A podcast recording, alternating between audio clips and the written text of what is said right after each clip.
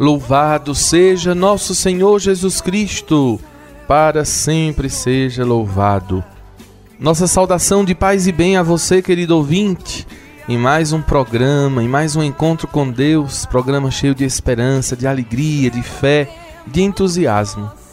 E vamos juntos agora nos colocar diante da santa palavra de Deus, segundo o evangelista São Lucas. Naquele tempo, enquanto Jesus falava, um fariseu o convidou para jantar com ele. Jesus entrou e pôs-se à mesa. O fariseu ficou admirado ao ver que Jesus não tivesse lavado as mãos antes da refeição. O Senhor disse ao fariseu: Vós, fariseus, limpais o copo e o prato por fora, mas o vosso interior está cheio de roubos e maldades. Insensatos! Aquele que fez o exterior não fez também o interior? Antes, dá esmola do que vós possuís, e tudo ficará puro para vós. Palavra da salvação.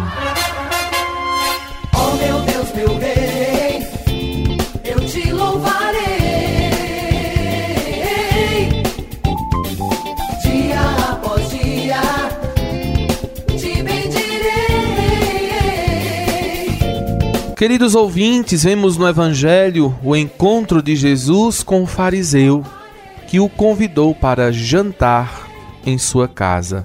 O fariseu ficou escandalizado ao perceber que Jesus não lavou as mãos antes da refeição. Ora, segundo a tradição dos fariseus, é preciso lavar as mãos antes de tomar as refeições. Neste episódio, Jesus mostra a seu anfitrião a inconsistência destas práticas de pureza que são apenas preceitos humanos. Mais importante do que ter as mãos puras antes de tomar o alimento é ter o coração puro em todo o proceder. Antes da esmola do que possuís, e tudo ficará puro para vós.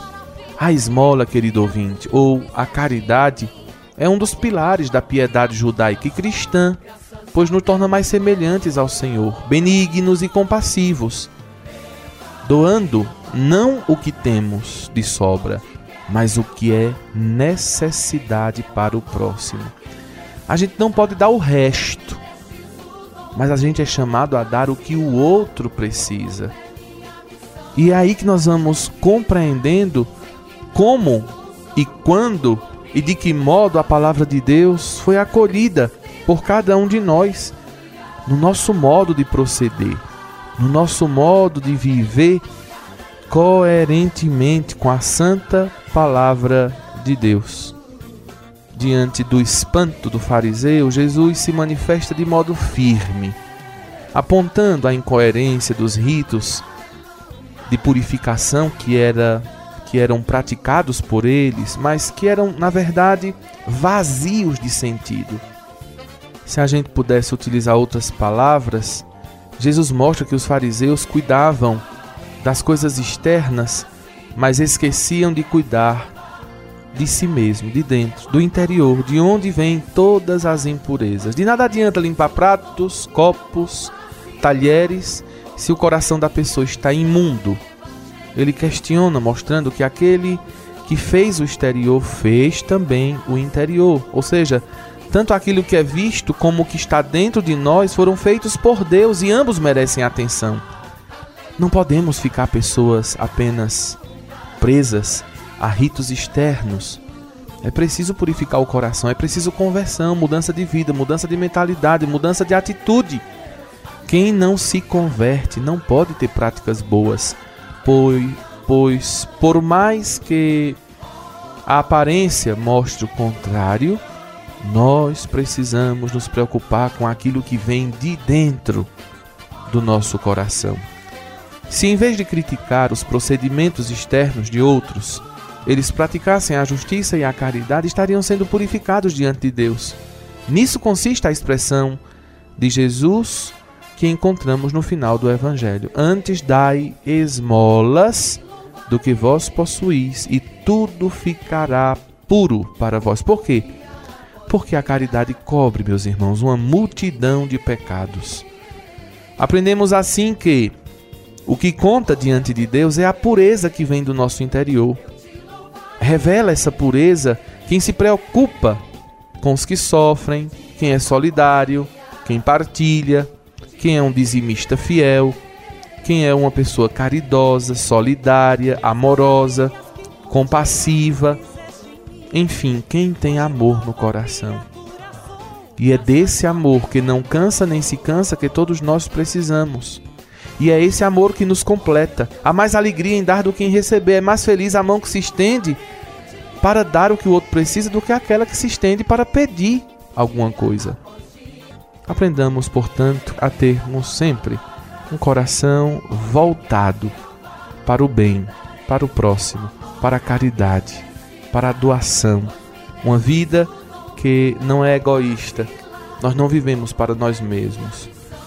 Nossa vida se realiza à medida que nós a doamos, a oferecemos, fazendo bem a todos aqueles que encontramos pelo caminho.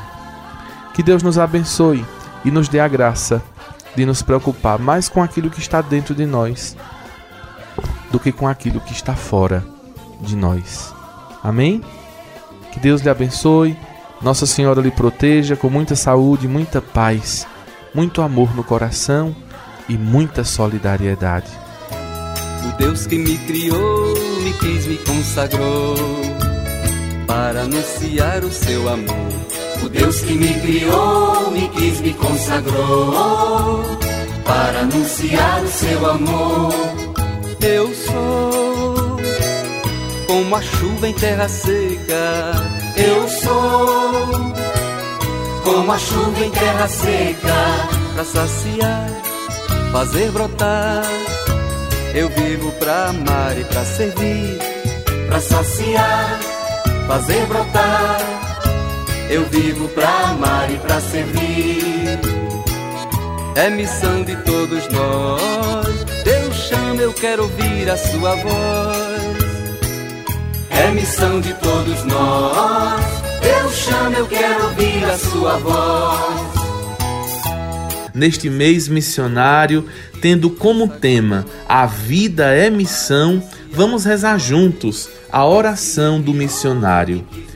Deus Pai, Filho e Espírito Santo, fonte transbordante da missão, ajuda-nos a compreender que a vida é missão, dom e compromisso. Que Maria, nossa intercessora, na cidade, no campo, na Amazônia e em toda parte, ajude cada um de nós a ser testemunhas proféticas do Evangelho numa igreja sinodal e em estado permanente de missão. Eis-me aqui, Senhor, envia-me. Amém. É missão de todos nós. A sua voz. O Deus que me criou, me quis, me consagrou para anunciar o seu amor. E que o Senhor nos abençoe, nos livre do mal e nos conduza à vida eterna. Em nome do Pai, do Filho e do Espírito Santo. Amém. Um abraço, meu irmão. Até amanhã com a graça de Deus. É missão de todos nós. Deus chama, eu quero ouvir a sua voz. É missão de todos nós. Deus chama, eu quero ouvir a sua voz.